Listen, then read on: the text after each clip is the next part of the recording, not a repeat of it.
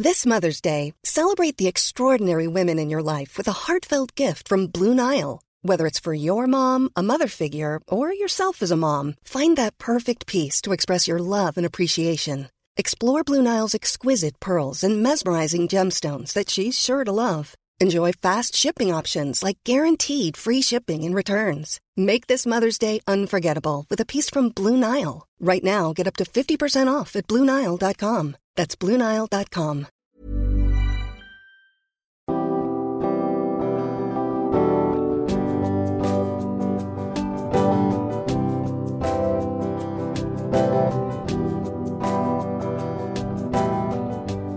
Bonjour et bienvenue dans Milkshaker, le podcast qui agite les idées reçues sur l'allaitement.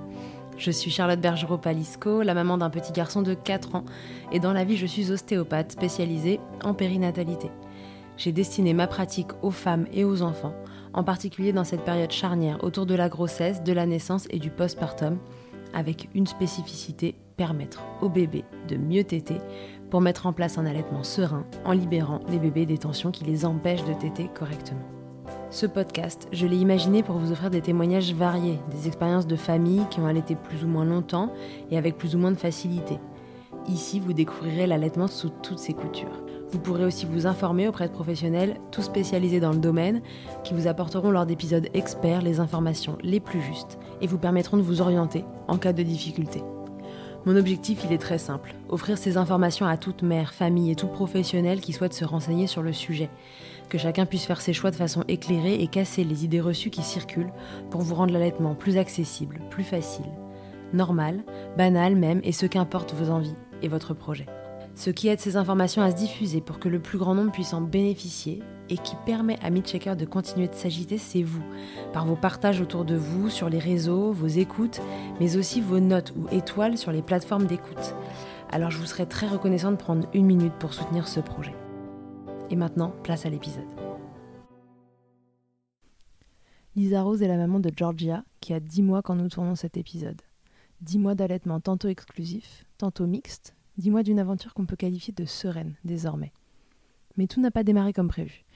Sur le papier, tout était évident. Lisa Rose avait un projet bien défini, la mise au monde de sa fille de la manière la plus physiologique possible, en maison de naissance, sans péridurale, et l'allaitement qui, pour elle, en découlait.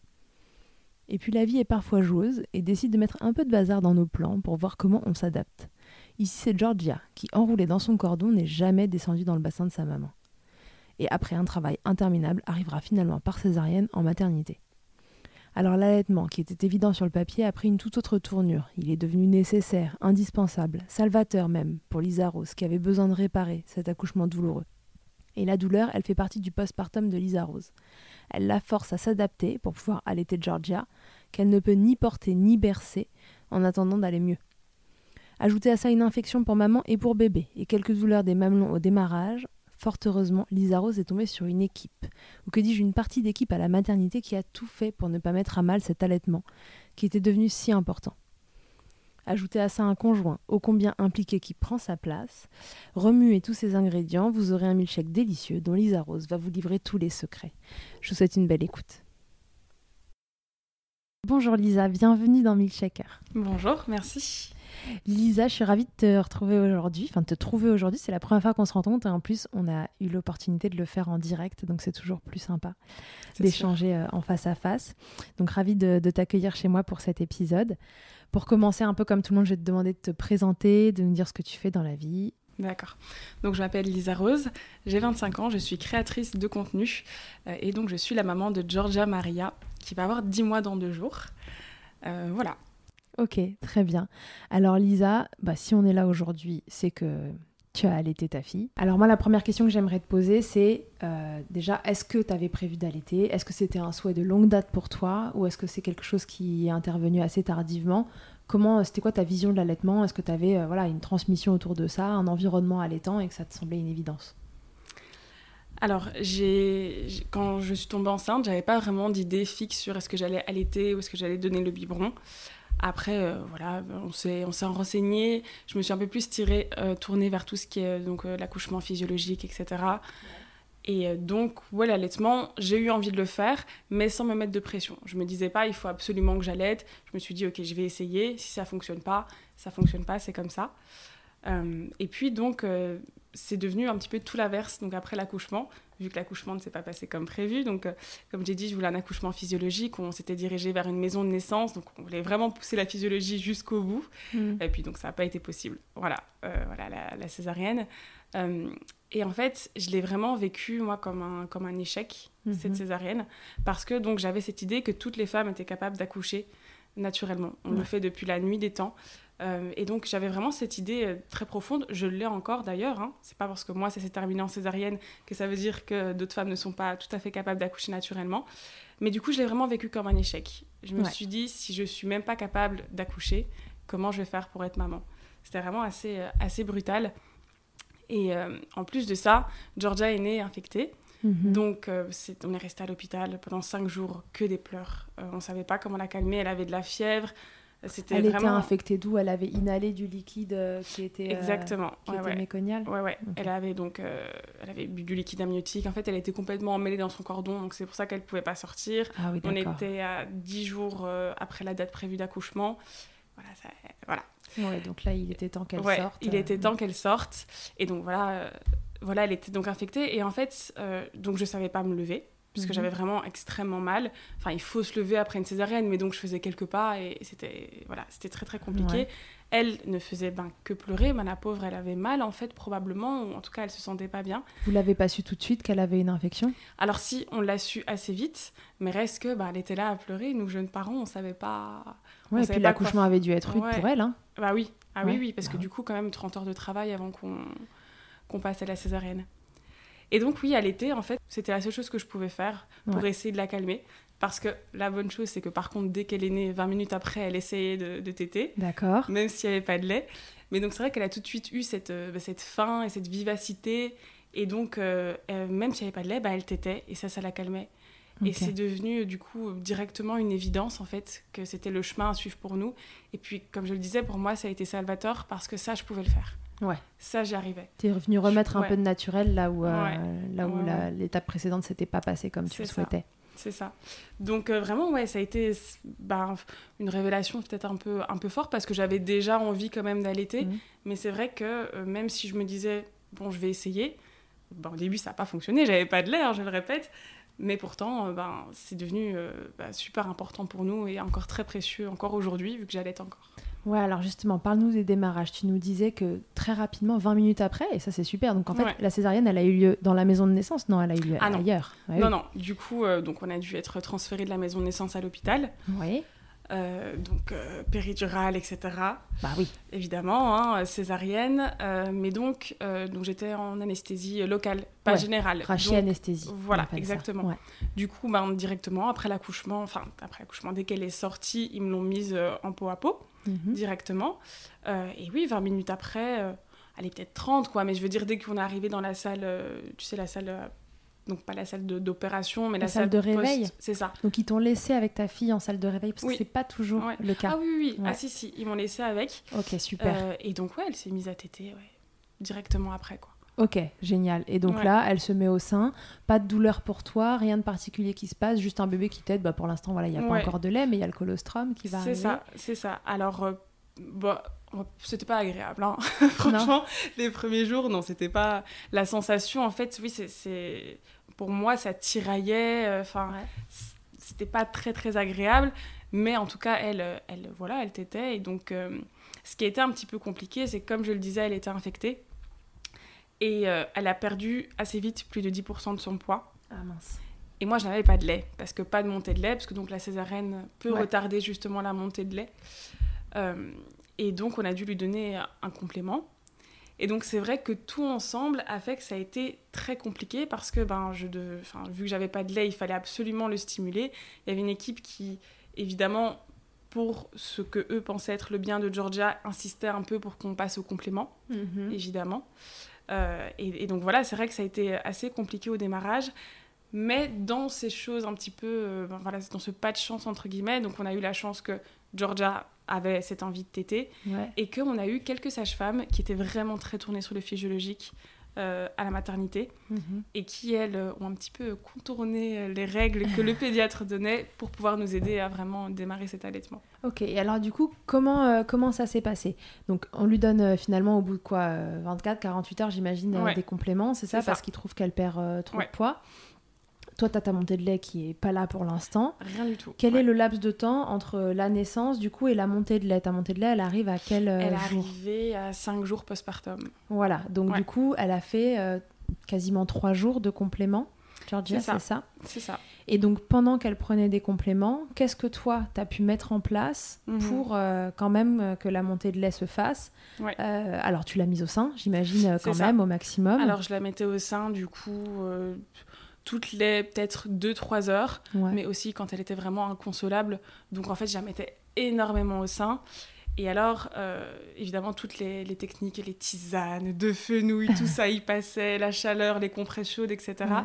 Euh, et le, le tire-lait. Donc, il y avait un tire-lait médical dans la maternité. Et donc, après chaque tétée, je devais tirer mon lait. Ok. Euh, galère parce que le tire-lait, du coup, euh, ne fonctionnait pas de manière optimale. Il y avait qu'une seule des, Des tétrelles des qui tétrelles marchaient. qui fonctionnaient. Mhm. Donc je passais ouais, un bon 30-40 minutes après chaque tétée à tirer mon lait. Et donc dans un laps de temps très court après, je repartais sur notre tétée. Donc Le tout avec un enfant qui pleure. c'est ça, c'était c'était assez épuisant. Et puis donc ouais, aussi un petit peu démoralisant dans le sens où quand on tire son lait et qu'il n'y a rien qui sort, mais rien, je te dis euh, 3 à 5 millilitres, quoi, Ouais. vraiment rien qui sort. Et, euh, et qu'on nous dit sur le côté, bah, là, il faut lui donner à manger, il faut donner quelque chose, il faut qu'elle se nourrisse, elle est infectée, il faut... C'est important. Euh, C'est vrai que c'était un petit peu démoralisant, euh, mais euh, ouais, heureusement, on a tenu. Mon compagnon m'a beaucoup, beaucoup euh, aidé. Et donc, ce que je disais, là où on a eu la chance, c'est donc euh, les sages-femmes qui étaient tournées vers la physiologie. Parce que la pédiatre, alors je ne dis pas ça euh, pour remettre la faute sur elle ou quoi que ce soit, je pense que c'est ce qu'on lui a appris et qu'elle était évidemment très Mm, bienveillante, bien elle voulait juste la santé de ma fille. Évidemment. Mais donc, elle, elle considérait qu'il fallait donner de compléments seulement au biberon euh, et le plus possible, hein, grosso modo. Ouais. Et, À l'avant, euh, qu'elle mange. voilà, voilà. Et donc, on a eu des sages-femmes qui sont venues nous, en, en secret, nous donner donc d'abord des seringues pour que mon compagnon puisse donc mettre son doigt dans la bouche de Georgia et que Georgia puisse euh, donc euh, Ouais. euh, avoir le complément avec la seringue pour euh, qu'elle ne perde pas ce réflexe de succion en fait et qu'elle n'ait pas cette fameuse confusion synthétine et qu'elle euh, Ouais. refuse le sein après ou qu'elle n'ait pas une bonne succion après. Donc on a eu cette première méthode là et ensuite une autre méthode donc qu'on nous a qu'on nous a proposée c'était carrément avec euh, un tube tu sais quand on fait les Les prises de...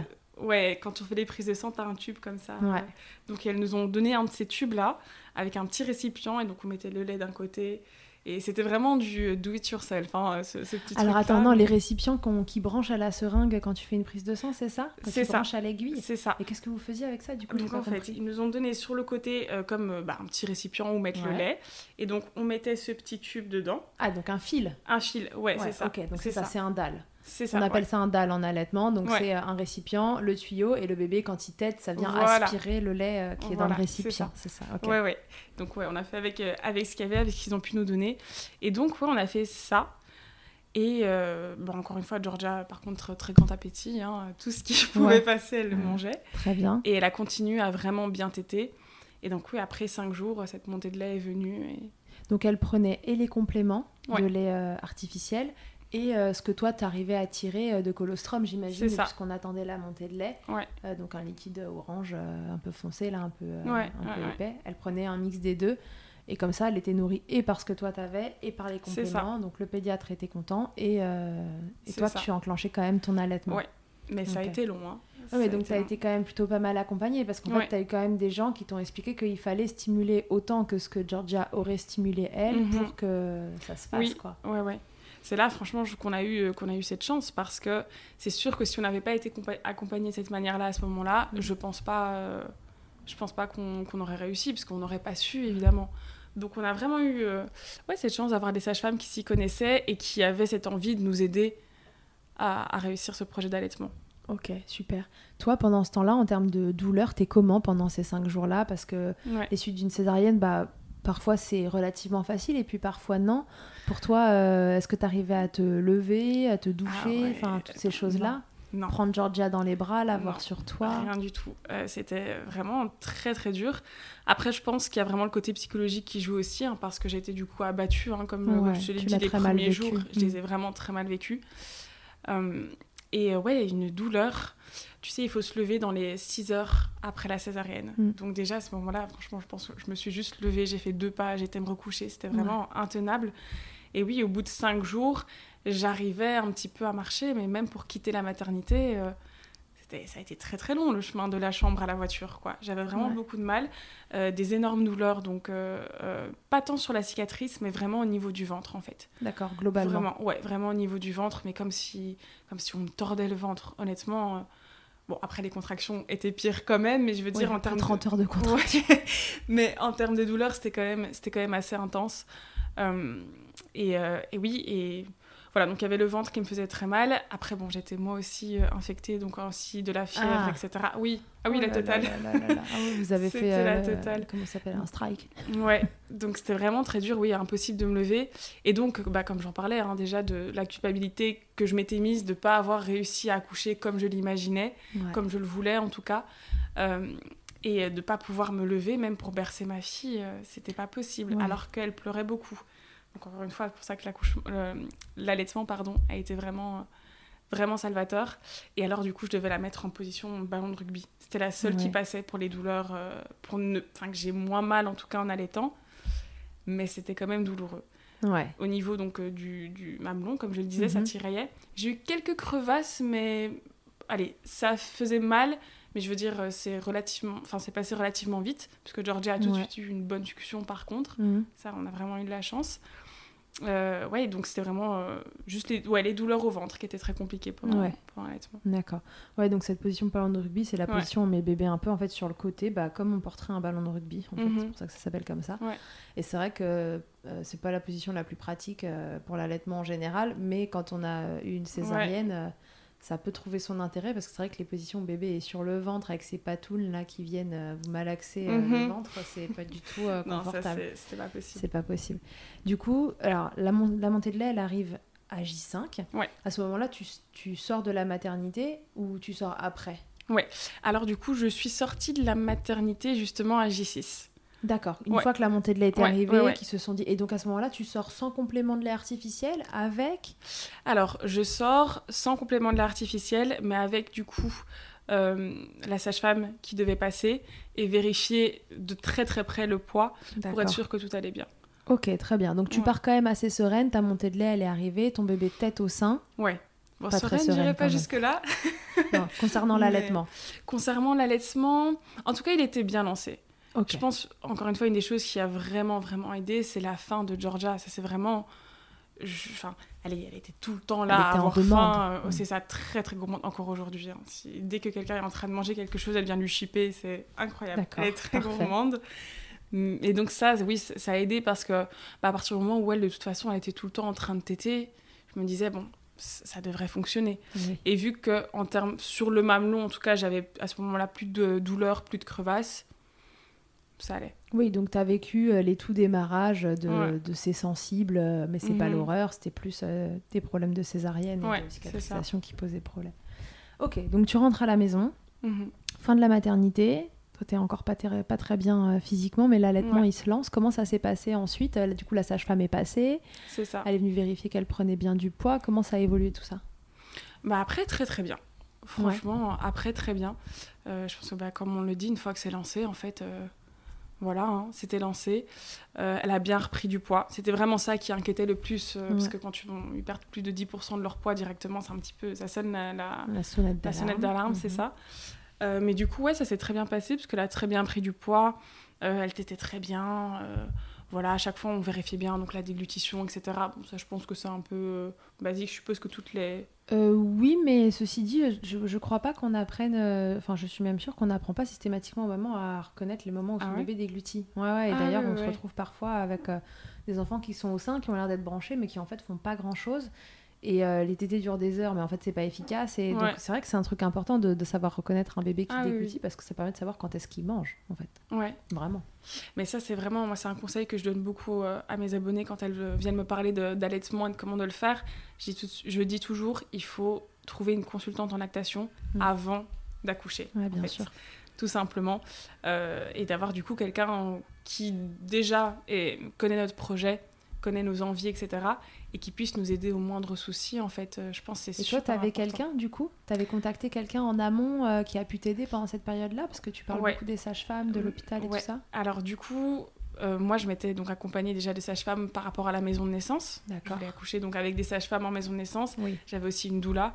Donc voilà, un petit peu, euh, un peu la totale. Ouais. Euh, maintenant, donc à l'hôpital, évidemment, ce n'étaient pas les sages-femmes de la maison de naissance, parce que Mhm. bah, voilà, elles ne peuvent pas débarquer et travailler dans un lieu dans lequel, pour lequel elles ne sont pas agréées, évidemment.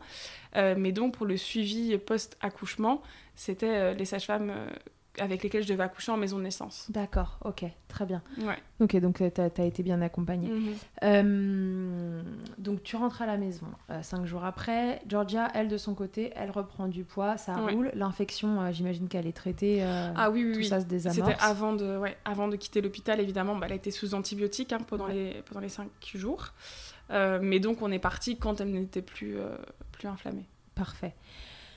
Toi, en termes de douleur, tu continues d'allaiter dans cette position ballon de rugby euh, pendant combien de temps Pendant combien de temps est-ce que c'est difficile euh, ces suites de césarienne Alors, pendant deux semaines, ça a été assez compliqué. Vraiment, pendant deux semaines, ça a été assez compliqué en termes de douleur. Euh, et puis, en plus, bon, j'avais ce truc, euh, je voulais pas trop prendre de, de médicaments. Ah ouais? Ouais, ouais, ouais. Parce que euh, autant maintenant, si demain je tombe malade encore une fois qu'il faut des antibiotiques, bien sûr, euh, je vais les prendre. Mais c'est vrai que les antidouleurs, j'avais pas envie d'en prendre des tonnes en allaitant. Ouais, Ça- rapport à l'allaitement pour que la petite n'en mange pas trop. C'est ça. Bon, c'est vraiment une question de, de choix personnel Mm. parce qu'en soi, actuellement, on dit que ça pose Ouais, pas de soucis. Voilà, c'est mes convictions. Je j'avais pas spécifiquement envie de le faire. Oui, donc du coup, tu luttais un peu avec ta Ouais. douleur. euh. C'est ça, c'est ça. Euh, mais après, euh, franchement, après ces deux semaines, ça s'est. Disons que ça a été dur pendant deux semaines, et puis c'est comme si du jour au lendemain, entre guillemets, ça allait vraiment mieux. D'accord. T'as Euh, senti un moment quelque chose euh, qui a changé ça, et euh, ça. ça. a été beaucoup mieux. Je me suis aussi, bah, mon compagnon est, est kiné, Ah, et donc- super. ouais, il m'a un petit peu aussi forcé à faire un peu des mobilisations et à un peu plus marcher, sans trop exagérer évidemment. Il faut Mm. faire attention au suite d'une césarienne pour vraiment bien cicatriser. mais ça, ça m'a aidé. Ça, ça m'a aidé Ça aussi. t'a permis de remettre du mouvement et ça. de délier un petit peu toutes les tensions qui étaient en train ouais. de se créer autour. Voilà. Et euh, ouais, après, franchement, euh, ça a été. Honnêtement, jusqu'à six semaines, c'est ce qu'on nous dit, hein, jusqu'à six semaines, il faut vraiment faire attention. Donc Mm. euh, j'ai continué à le faire. Mais voilà, je pense qu'à partir. je peux dire à partir de la troisième semaine, Ouais. ça commençait à vraiment aller mieux. Ok. T'as Ouais. pu commencer à l'allaiter dans d'autres positions? C'est ça. Alors après, les autres positions, du coup, euh, restaient un petit peu compliquées. Par exemple, les positions, donc, tu sais, quand tu es allongé, Mhm. Enfin bon, la position allongée tout simplement, Mhm. elle s'appelle comme ça, euh, où là, euh, je peux, c'est plus compliqué de contrôler ces petits pieds qui donc me tapaient Ouais. dans le ventre. Ça, Mm. c'était plus douloureux, par exemple. Euh, donc Faut voilà, mettre un coussin entre les deux. Le problème, c'est que ça Ouais. éloigne le bébé euh, de toi, donc c'est pas Ouais, idéal pour ouais. la prise au sein. Enfin, Bah, du coup, on- je l'évitais à ce moment-là. Bon, c'était un petit peu ennuyant la nuit. Oui. Mais obligé de te lever, du coup, d'aller euh, t'installer euh, avec euh, le ça. coussin d'allaitement, les 50 trucs pour caler tes coudes, le bébé, etc. voilà. Mais, mais ouais, franchement, euh, après, ça a été. Je pense, si j'avais su avant d'accoucher, évidemment, que j'allais avoir une césarienne, je pense que j'aurais un petit peu plus euh, prévu toutes ces choses-là. Je me serais renseignée sur le sujet, Mhm. voilà, vu, voir un petit peu les positions d'allaitement, donc euh, typiquement donc le ballon de rugby, euh, un petit peu me renseigner sur comment donner un complément s'il le faut. En fait, j'aurais essayé d'arriver plus préparée en soi Mhm. pour que cette période-là se passe plus facilement. Mais s'il y a bien une chose que je peux dire, c'est que malgré le fait que j'ai eu des débuts très difficiles, eh ben, ça se passe encore super bien maintenant. Je suis à 10 mois d'allaitement et, Ouais. et ça se passe très très bien. Donc euh, c'est pas une fatalité que ce soit une césarienne programmée ou pas. Si on se renseigne et qu'on se donne un petit peu euh, les moyens et, et Et le qu'on a cette envie, le temps, la patience envers soi et envers son enfant aussi, franchement, il n'y a pas de raison que ça fonctionne pas. Ouais, ouais, c'est c'est complètement possible d'allaiter Ouais. à la suite d'une césarienne. C'est vrai que c'est pas c'est pas le chemin le plus facile parce qu'en effet ça peut remonter un peu la, retarder un peu la montée de lait euh, plus les douleurs etc Voilà, le combo de tout ça fait que Ouais. euh, voilà j'allais t'en parler du coup il faut être accompagné quoi donc et par les ça. professionnels de santé que tu as rencontrés et qui, Ouais. qui t'ont bien aidé et puis euh, ton conjoint du coup si je comprends bien en fait il est resté là tout le temps Ouais. dans cette première semaine là où tu étais à l'hôpital où tu pouvais Ah pas oui. te lever etc quelle place il a pris à ce moment-là? Quel rôle il a Ah pris? ben, une, une place énorme. Ça, je... Mm. Enfin, en tout cas, je suis très très reconnaissante de la manière dont il a géré les choses. Moi, ça a été aussi une révélation par rapport à lui. Je me suis dit, mais quel papa incroyable et qu'est-ce que je l'ai bien choisi, quoi. Vraiment. Tu pensais pas qu'il serait comme ça? Alors, j'étais sûre que ça allait être un très très bon papa. Vraiment, parce que c'est quelqu'un de très attentionné, de très aimant. J'étais sûre que ça allait être un excellent papa. mais c'est vrai que sur le côté un peu physiologique, etc., il était un petit peu moins chaud. Hein. C'est moi qui étais à fond dedans. Euh, il, m'a suivi parce qu'il respectait le fait que c'était moi qui accouchais finalement. Euh, et donc il respectait ça, il m'a suivi, il me soutient de toute façon toujours. Euh, mais pour l'allaitement notamment, il a vraiment fait tout ce qu'il pouvait pour euh, donc euh, qu'elle ne perde pas son réflexe de succion. Donc voilà, l'allaiter au doigt, etc. Alors que le pédiatre disait de donner des biberons, lui, il m'a vraiment complètement soutenu par rapport à ça. Oui, il t'a suivi, toi. Ouais. Alors que, bon, à la base, euh, l'allaitement, pourquoi pas, mais pareil, si ça marchait pas, c'était pas grave. Voilà, c'était... Il a jamais eu un mot, un moment de « t'es sûr que tu veux continuer, c'est compliqué ?» Parce que, tu sais, parfois, quand nous, on est dans la douleur, dans, voilà, un peu dans la détresse des démarches, This Mother's Day, celebrate the extraordinary women in your life with a heartfelt gift from Blue Nile. Whether it's for your mom, a mother figure, or yourself as a mom, find that perfect piece to express your love and appreciation. Explore Blue Nile's exquisite pearls and mesmerizing gemstones that she's sure to love. Enjoy fast shipping options like guaranteed free shipping and returns. Make this Mother's Day unforgettable with a piece from Blue Nile. Right now, get up to 50% off at BlueNile.com. That's BlueNile.com. Euh, et qu'ils aiment pas nous voir comme ça, euh, ils peuvent avoir euh, le truc de c'est pas plus simple si on arrête. Non, là, dans, dans ton cas, ils te, ouais. suivaient à fond. Alors, je pense, c'est fortement probable qu'il l'ait dit à un moment, mais tu vois, ça, ça me. Voilà, ça, ça me, je l'ai pas retenu comme ça. c'est sûr qu'il avait il a eu beaucoup de mal, évidemment, avec l'accouchement, de me voir souffrir pendant 30 heures, rien qui bouge. La césarienne, ça a été vraiment très très dur pour lui. Euh, mais je pense qu'il a tout de suite compris euh, à quel point justement c'était important pour moi, après tout ça, en fait, de réussir à allaiter. Et donc, ouais, il a vraiment, il m'a soutenu euh, à fond. Hein.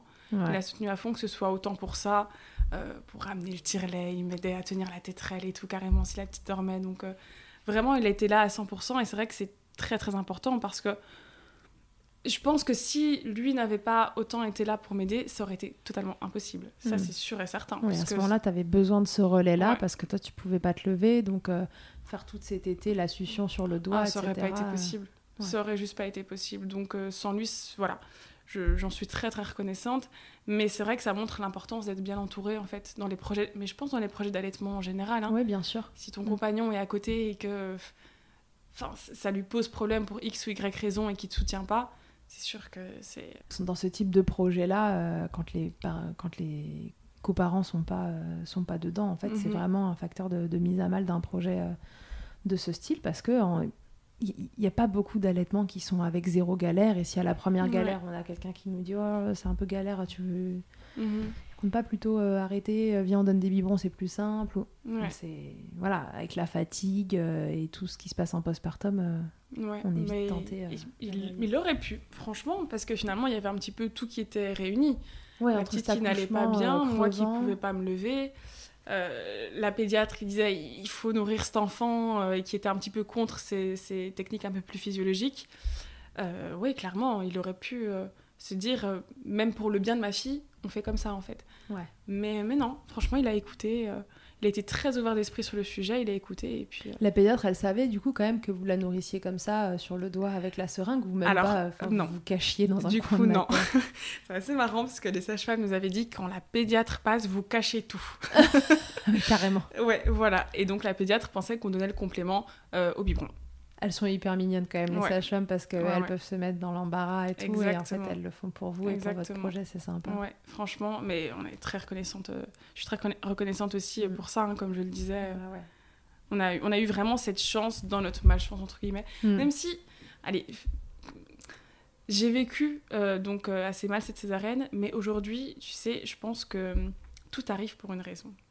Je m'étais tellement mis cette pression de la maman parfaite, entre guillemets, mais toute seule, hein, il faut que je fasse l'accouchement physiologique parce que c'est le mieux pour le bébé, l'allaitement parce que c'est le mieux pour...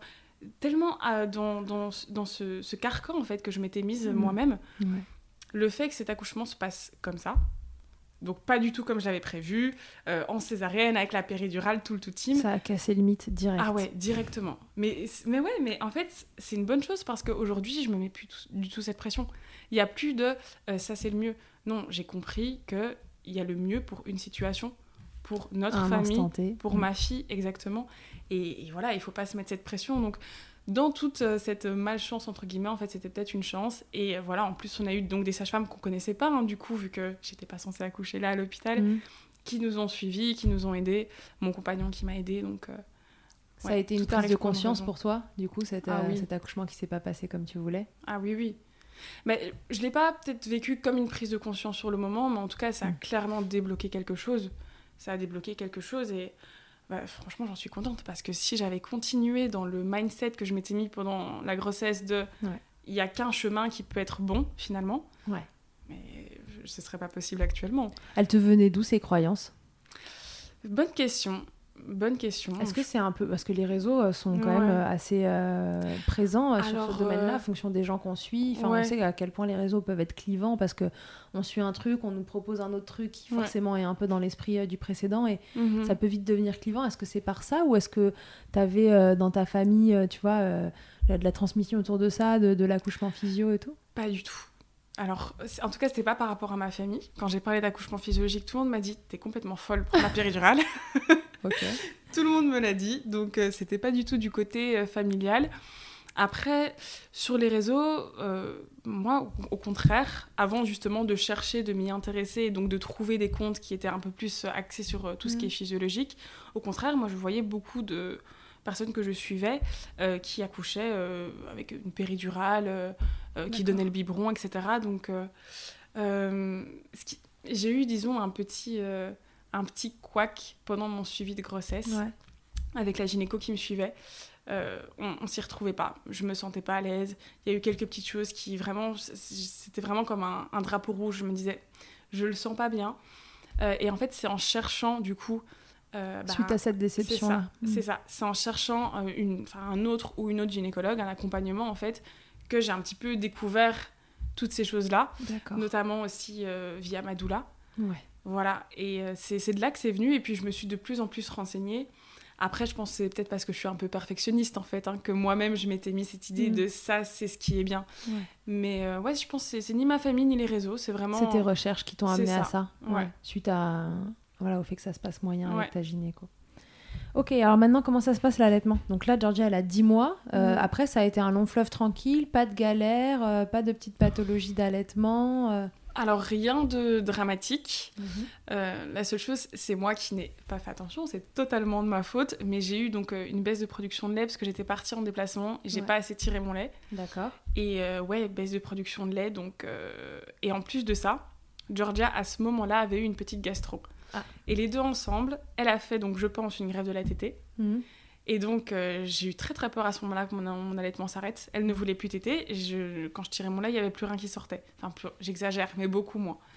Donc, euh, ça, ça a été vraiment le, gros quoi qu'on va dire euh, qu'on a eu. Et elle, elle voulait plus téter. Ça a duré combien de temps? Alors, ça a duré deux jours.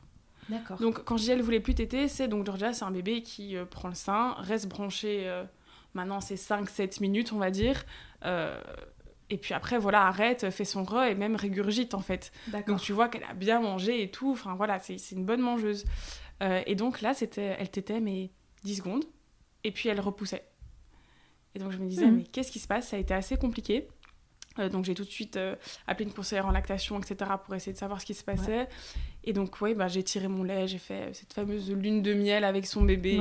Power pumping, ouais. Euh, co. Ouais, mhm. ouais. J'ai, arrêté, enfin, j'ai enlevé tout ce que j'avais à faire de, de, mon, de mon agenda. Je me suis dit, ok, je reste avec elle, avec un maximum de peau à peau, je l'ai prise en portage, etc., des bains ensemble, tout ça, tirer mon lait un maximum. J'étais à la pharmacie prendre allez, les petits compléments, etc., enfin, la totale, quoi. Et euh, franchement, bah, c'est passé. Au bout de combien de temps c'est revenu, du coup? Bah, Du coup, euh, à partir deux jours après, elle, elle s'est remise à vraiment bien téter. Mhm. Et puis après, je me suis plus trop inquiétée pour ma, ma production de lait, parce qu'à partir du moment où elle tétait bien, bah... Oui, bah oui, ça repartait. Ouais. Mhm. Voilà, donc c'est va dire le seul souci que j'ai eu, mais comme je le dis, c'était un petit peu de ma faute parce que si j'avais suffisamment tiré mon lait en déplacement, ça ne serait pas arrivé. Elle avait quel âge? Alors, je...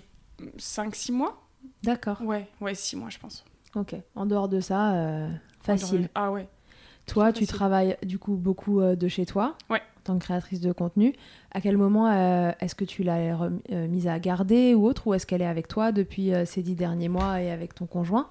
Ouais, alors là, elle a commencé euh, début, début septembre euh, la crèche, deux jours par semaine. Et donc, juste, jusque-là, bah, on était ensemble. euh. D'accord. Donc du coup, il n'y a pas eu de reprise du travail, enfin tu vois, de façon de donner Mhm. le lait différente pendant tout ce temps. En fait, elle était au sein, en exclusif. euh, Alors non, on a commencé du coup de l'allaitement mixte, donc parce Ouais. qu'elle était RGO. Ouais. Et donc, euh, une des choses qu'on nous a assez vite proposé, c'était le soir de donner un biberon avec un épaississant. Ah oui, d'accord. Parce que bah, sinon, le RGO était un petit peu trop, trop intense, elle a carrément dû être sous traitement. Mhm. Et donc, c'était euh, enfin, simplement pour qu'elle garde le lait pendant la nuit et qu'elle puisse dormir, quoi. D'accord, ok. Donc, euh, bah, un- lait euh, anti-régurgitation euh, basique, quoi. Donc, on a fait ça. On donnait aussi du, du de la farine de caroube en début de tétée. Mais bon, c'est un peu compliqué, en fait, quand il y a... Ah oui, c'est tout un truc ça. De... Ouais. Ouais, ouais. Écoute, euh, c'est les solutions qu'on nous a données. À ce Ouais. moment-là, on faisait comme on pouvait. Mais c'est vrai que c'est compliqué avec un bébé RGO allaité d'épaissir le, lit, hein, le, le lait, pardon, parce que du coup, c'est soit euh, bah, tu vas tirer ton lait avant et tu le tu, Oui, tu et puis c'est pas vraiment conseillé en fait de d'épaissir le lait maternel. Enfin, on dit qu'à la limite il est plus digeste, donc euh, qu'à Ouais, la ouais, limite c'est censé mieux passer. Euh, donc c'est c'est rarement un truc qu'on propose en fait. Ah ouais, et Ouais. bah écoute, nous, du coup, on nous disait soit de tirer un peu et de mettre de la farine de caroube avant, Mhm. donc pour qu'elle ait un épaississant avant, Ouais. soit donner du kuzu en milieu de tétée. Alors ça, c'était vraiment Du galère. kuzu, qu'est-ce que c'est que ça Écoute, c'est un épaississant japonais. Oui, c'est la sage-femme de l'époque qui nous a donné Le ça. kuzu yuzu. Voilà, un épaississant japonais. En fait, c'est un petit peu comme de la maïzena, mais euh, voilà. Ouais. Et donc, on devait mélanger ça avec de l'eau, le faire chauffer, etc. Euh, et donc, on lui donnait ça à la seringue, pour le coup, D'accord. en milieu de tétée, pour épaissir, en fait, le bol alimentaire. Ok. Ouais, on n'a pas vu d'énormes différences euh, avec ces techniques. hein. C'est pour ça, voilà, je t'en parle, je te raconte, mais honnêtement, je... Ni le biberon du soir, ni. euh, Ah ouais. Bah, par contre, là, on a vu une vraie Ah, différence avec là, le biberon vu la du... Ouais, ouais, ouais. Elle a pu un peu mieux dormir, parce que donc c'était très compliqué au début, parce qu'on pouvait pas la poser, en fait. Et puis elle euh, a été traitée dans le même temps aussi, Ouais, mais au niveau médicamenteux, c'est ça? Ouais, ouais, ouais. Mais après, ouais, ça a quand même, ça a quand même pas mal aidé. Donc, euh, ouais, le, le biberon avec l'épaississant le soir. Et donc, ouais, c'est comme ça qu'on a commencé l'allaitement mixte. C'était avec ce biberon le soir. Et donc, ça, c'était versé 4 mois. D'accord, ok. Ouais. Donc à partir de, en fait, depuis ces 4 mois, elle est en allaitement mixte, elle Ouais. prend ce biberon le soir euh, épaissi. C'est ça. Alors je, je... faudrait demander euh, à des consultantes en lactation, etc. Je sais pas si c'est, enfin, on est sur un épisode témoignage, hein, donc euh, Ouais. renseignez-vous euh, avant, euh, Ah avant oui, tout bien ça. sûr. Il faut évidemment essayer de trouver la cause du reflux. Épaissir le lait est une façon de Ah de- oui, oui, non, il voilà, faut- de, de combler euh, un symptôme, mais il faut essayer de comprendre pourquoi pourquoi il y a du reflux. En tout cas, pour vous, ça a été une bonne solution Ouais, d'avoir Entre un autres, allaitement hein. mixte avec le soir un biberon de lait épaissi qu'elle arrive à mieux garder Ouais. dans son petit bidou. Elle a été traitée dans le même temps pour son reflux. C'est ça. Et ça, ça a duré jusqu'à aujourd'hui. Elle fait toujours ça euh, le Elle soir? fait toujours ça. Elle prend aussi parfois, si jamais je suis en déplacement la journée, elle va prendre du coup euh, Ouais. des, bah, du, du lait euh, en poudre. Voilà. Et sinon, bah, l'allaitement continue toujours. Ouais, dans ces Et cas-là, c'est- toi, t'as pas besoin de tirer. Tu pars une journée comme aujourd'hui, euh, voilà. Tu ah pars, si, si, du euh, coup, je si tire quand même. tires. Ah oui, oui. Ah non, depuis le déplacement où j'ai pas assez tiré, non, maintenant je tire parce que j'ai trop, ouais, tiré le trop son. peur. Ah ouais, Ok. ouais. Ok, c'était un déplacement de combien de temps? Vous t'avez pas tiré euh, Trois jours du coup. Ouais. Ouais. Trois jours sans tirer du tout? Non, un Si, j'avais tiré, mais pas assez. En fait, très honnêtement, je tirais quand je sentais que mon sein était rempli et que ça me posait souci. Oui, en fait, tu t'es soulagé, mais t'as pas vidé. Voilà, voilà. Et euh, bah voilà, c'est pas bien, il faut pas le faire. il faut pas le faire, il Bah. faut tirer à chaque tétée en fait. Ouais. Ça marche si vous avez un engorgement de faire ça. C'est-à-dire Ouais. qu'on tire, on se soulage et Mhm. voilà. Mais si on veut stimuler comme son bébé, c'est Ouais. c'est pas suffisant. Voilà. Ok, très bien. Et donc, bon, bah voilà. Allaitement mixte, du coup, c'est depuis ces 4 mois. Et puis, Ouais. c'est confortable pour toi parce que ça te permet en effet de partir euh, ça. sereinement quand tu pars, euh, de te Ouais. dire qu'elle prend dans un autre contenant. Et au biberon. Et donc, Ouais. pas de confusion, euh, soi-disant, là, entre Non. guillemets, entre confusion synthétine, Non, non. etc. Elle passe de l'un à l'autre euh, sans problème, rien ça. du tout. Après, Génial, pour la confusion synthétine, justement, on nous avait expliqué que c'est une possibilité, Hmm. mais c'est. Voilà, voilà. Et qu'à partir du moment où le bébé tète bien à une bonne succion, en Pas théorie. trop de raison. Voilà, il n'y a pas, de re- pas, pas trop de risques. Et pour le coup, vu que Georgia tète très bien bah, depuis sa naissance, euh, même euh, elle, prend la, elle a un très très gros besoin de succion, donc elle prend même la tétine depuis Mm. euh, ces trois semaines. encore une fois, je ne le conseille pas si quelqu'un a un petit peu plus de mal, on va dire, avec la succion de son enfant, si son Mm. enfant n'a pas une bonne succion. Mais Chez pour nous, vous, il n'y a jamais eu de problème. jamais eu aucun ça. souci avec ça. c'est bien, c'est rassurant parce qu'il y, Ouais. en a aussi plein. Il y a évidemment des histoires où euh, introduire une tétine, un biberon, ça fout le bazar et euh, ça met l'allaitement à mal. Et puis il y a aussi plein d'histoires où ça se passe très bien Ouais, et c'est je- important d'entendre les deux. souci. Là, elle a eu, elle a eu 10 mois. Elle va avoir nous as 10 mois dit. dans deux jours. Est-ce que tu envisages de l'allaiter euh, longtemps, pas longtemps? Est-ce que tu t'es fixé un objectif dans le temps d'allaitement? Ou est-ce que tu te laisses juste porter et tu vois jusqu'où ça vous Je emmène? me laisse juste porter. Vraiment, je me laisse juste porter. Je me... oh, bah, encore une fois, vu qu'au début, c'était pas non plus. euh, Je me disais pas qu'il fallait absolument que j'allaite. En fait, bah, c'est que du positif euh, ce qui Ouais. se passe actuellement. Et donc, c'est vrai que je me, je me mets pas la pression. Si demain, ça m'étonnerait, mais si demain elle veut plus téter, ma foi, c'est comme ça. Euh, et ça continuera aussi, aussi longtemps que possible, en fait. T'envisages le sevrage euh, naturel ou ce serait elle qui ça. déciderait un jour euh, qu'elle Ouais, ouais. arrête de téter ça Exactement. ouais. Et ton conjoint, euh, il est aussi à l'aise que toi avec, avec cette idée-là. On sait que l'allaitement du Ouais. c'est pas toujours hyper euh, bien vu, on va dire. Voilà, c'est pas le mot utilisé, mais enfin, en tout cas pas normalisé. Ouais. Est-ce que c'est un, voilà, c'est un truc euh, qui, est, euh, qui est OK pour vous deux? Vous avez échangé dessus? Bah écoute, on a un peu échangé dessus et on a vu que généralement le sevrage naturel viendrait entre 2 et 6 ans. Mm. Et en effet, c'est sûr que si on arrive à 6 ans, ça lui poserait problème. Ce que je comprends dans le sens où, euh, bah, moi je me dis finalement si c'est naturel, où est le problème? Mais je comprends parfaitement qu'il y ait cette, euh, cette image en fait euh, Mm. que les gens ont, cette pression sociale. Et c'est vrai que ça peut être un petit peu compliqué, surtout qu'en plus moi je suis sur les réseaux. Donc il y a cette chose en plus, j'entends parfaitement que si j'allais jusqu'à 6 ans, ça pourrait être problématique parce que ça attirerait tout un tas en fait de critiques et de négativité en fait Mm. par rapport dans ce sens-là. Je le comprends. Euh, après, moi, Mais je- en même temps, qui n'ont pas lieu d'être. voilà, oui, non, qui n'ont pas lieu d'être. Mais c'est parfois un petit peu dur quand on est sur les réseaux de. Enfin, en- dans sa place à lui, parce que lui, il s'est mis avec quelqu'un qui est sur les réseaux, mais ce Ouais. n'est pas du tout euh, son cas. Donc, c'est sûr qu'il a peut-être une certaine pudeur aussi un petit peu différente. Donc, euh, je, honnêtement, si jamais on doit en arriver jusqu'à là, moi, je pense pas que je la forcerais euh, à arrêter. Mhm. Ceci dit, c'est vrai que je communiquerai peut-être pas dessus, tu vois, Ouais. parce que je comprends sa réticence, en fait. Oui, tu euh, par respecteras rapport à ça. l'intimité Ouais. euh, de votre famille. Tu c'est vrai que c'est de l'ordre euh, de Ouais. l'intime. Mais donc, ouais, je pense que ça le dérangerait, mais encore une fois, c'est il me soutient en fait, donc... euh, Ouais. Bon, et puis Ouais. après, tu sais, les tétés avec un bambin, enfin, ça, ça se diffère, ça se négocie, et euh, c'est pas le même allaitement euh, à 3-4 ans euh, que l'allaitement que tu vis là à 10 Ouais. mois. Donc, Après, enfin, je pense 6 ans, ça m'a l'air d'être vraiment un extrême. Moi, je n'ai encore vu personne, euh, enfin, allez, sur les réseaux, peut-être une ou deux personnes, mais je veux dire, dans les gens que je suis au quotidien, même celles qui sont pour un allaitement long, voilà, j'ai pas vu euh, des personnes qui allaient jusqu'à cet âge-là. Je pense Mm. que c'est vraiment un extrême, là, je le prends en, en exemple, Mm. mais euh, voilà.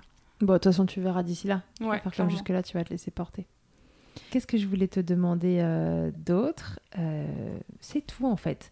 C'est tout. Ensuite, ma question, c'est voilà, c'est quoi euh, le, le meilleur conseil que tu donnerais à une maman qui a envie d'allaiter Mhm. En règle générale, euh, je crois que tu nous l'as dit un peu tout à l'heure, c'est d'avoir euh, dans la poche le numéro d'une Ouais. consultante en lactation, de s'être un peu préparé euh, en amont. Ouais. Et pour une maman qui va vivre ce que tu as vécu toi, à savoir Mhm. une césarienne, alors en urgence, pas en urgence, mais enfin en tout cas une césarienne et peut-être des, des suites un petit peu difficiles autour de ça, et un projet d'allaitement, ce serait quoi ton meilleur conseil? De se faire confiance. Faire confiance à soi, à son enfant, euh, de beaucoup communiquer évidemment donc avec son compagnon Ouais. Euh, et euh, voilà d'être entouré de personnes, en tout cas essayer de s'entourer de personnes qui suivent ce projet, qui sont justement là pour nous conseiller. Donc via, si possible, du coup une sage-femme qui s'y connaît très bien en lactation ou carrément une conseillère en lactation qu'on Mm. aurait contacté en amont. Je pense que c'est Ouais. vraiment le, le mieux d'avoir quelqu'un en amont. Et ouais, vraiment se faire confiance, parce que comme je le dis, même si le démarrage est difficile, il n'y a pas de raison que ça fonctionne pas. Ouais, ouais, ouais. On Mm. entend euh, dans, dans ce que tu dis que voilà l'importance de, de l'équipe autour parce que Ouais. si soit on est un petit peu euh, amoindri par cette Mhm. césarienne, les douleurs, le, le postpartum immédiat, euh, si la team elle est pas elle est pas euh, motivante, enfin elle va pas dans ton Mhm. sens, là ça complique sérieusement le, le Ouais. projet, c'est ça. Ouais, bah après moi je l'ai pas vécu heureusement, mais Mm. comme je le dis, sans toutes ces personnes autour de moi qui m'ont aidé et qui ont été là pour, c'est sûr que ça n'aurait pas pas, été possible par contre. Ouais. Donc entourez-vous quoi. Ouais. Ok. Euh, Est-ce que tu connais l'interview Fast Milk? Non. Alors, je te la fais. L'interview Fast Milk, c'est une interview euh, euh, de quatre petites questions auxquelles on répond euh, fast. D'accord. c'est quoi, Lisa, ta tétée la plus insolite? Ouh là là. Euh, Ouais, dans, bah, dans l'avion, du coup. Hein. Enfin, c'est pas finalement très insolite, mais c'est vrai qu'on a déjà pas mal pris l'avion avec Georgia, et du coup, bah, elle a été euh, euh, au décollage et à l'atterrissage pour éviter qu'elle ait les oreilles bouchées. oreilles. Ouais. Ok. Le truc le plus glamour qu'il t'ait été donné de vivre durant ton allaitement Ça peut être ironique ou pas du tout. Ouh là là. Le truc le plus. Qu'est-ce qui est glamour ou pas glamour du tout? Il y a un truc pas glamour, je sens. oui.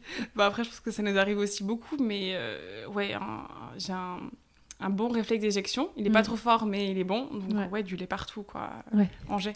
T'en fous partout. voilà. Qui s'en est pris dans la tête? Ta position préférée dans le Kama Sutra de l'allaitement, c'est quoi? Euh, allongé. Allongé finalement? Ouais, ouais, ouais, Alors, finalement. cette position qui était difficile à faire au démarrage. Ouais, euh, ouais, mais maintenant, euh, très bien. Et le ballon de rugby alors? T'as arrêté Alors j'ai arrêté, non, mais après, au début, c'était vraiment très, très, très utile. hein, donc pour toutes euh, les femmes qui, qui euh, vont ou ont une césarienne, c'est vraiment une très, très bonne solution. Mais euh, ouais, non, elle est galère. Elle est un petit peu galère. C'est Ouais, plus On va pas se facile. mentir, ouais. un peu galère. Pour le coup, 'fin, si on veut une, une position similaire, la Madone est beaucoup plus. euh, beaucoup Et puis plus plus ils grandissent, plus c'est la galère. Ils ont les pattes derrière euh, qui Mm. dépassent. tu peux pas te mettre dans ton canapé tranquille, ça va pas. Ballon de rugby quand vraiment c'est nécessaire. Et si en un mot tu pouvais me résumer ton allaitement jusqu'ici, qu'est-ce que tu me dirais? Magnifique. Carrément, Mhm. c'est beau. Très bien. Merci beaucoup, Lisa. Merci à toi. Est-ce qu'on aurait oublié de dire quelque chose que tu aimerais transmettre ou autre, ou est-ce qu'on s'est tout dit? Euh, écoute, je pense qu'on s'est tout dit. Hein. On, a, Super. on a bien fait le tour du sujet, je pense. Ok, génial. Merci encore beaucoup d'être euh, venu jusqu'à moi, d'avoir pris euh, ce temps euh, dans ton emploi du temps de folie de cette journée. Et, euh, et puis voilà, je pense que ça va beaucoup aider euh, des mamans euh, qui vont vivre ou, euh, ou ont vécu cette situation et qui peut-être se reconnaîtront dans, Mm. dans ton témoignage. Donc merci, euh, merci beaucoup de l'avoir confié à Milchecker et, euh, et puis voilà. Merci à toi de, de belle m'avoir reçu. Avec plaisir. Belle continuation dans ton allaitement avec euh, ta louloute et euh, le bonjour chez toi. Allez, à tous et à toutes, à très bientôt dans Milchecker. Merci d'avoir écouté cet épisode. S'il t'a plu, je te rappelle que tu peux t'abonner, noter sur ta plateforme d'écoute préférée et faire voyager ce podcast pour que l'information circule au maximum.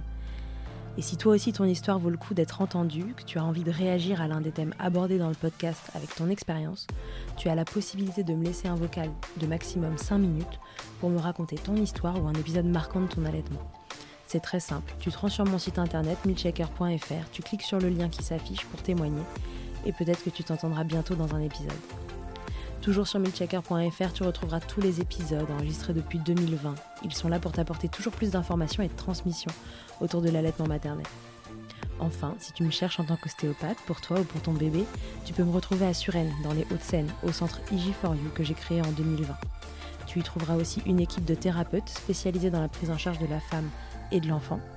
Pour plus d'infos, rendez-vous sur le site ig4u.com, IG ça s'écrit Y-G-Y, et sur Doctolib pour la prise de rendez-vous. On se quitte en musique avec Emma et son titre Blinded, écrit et composé en collaboration avec Nemen.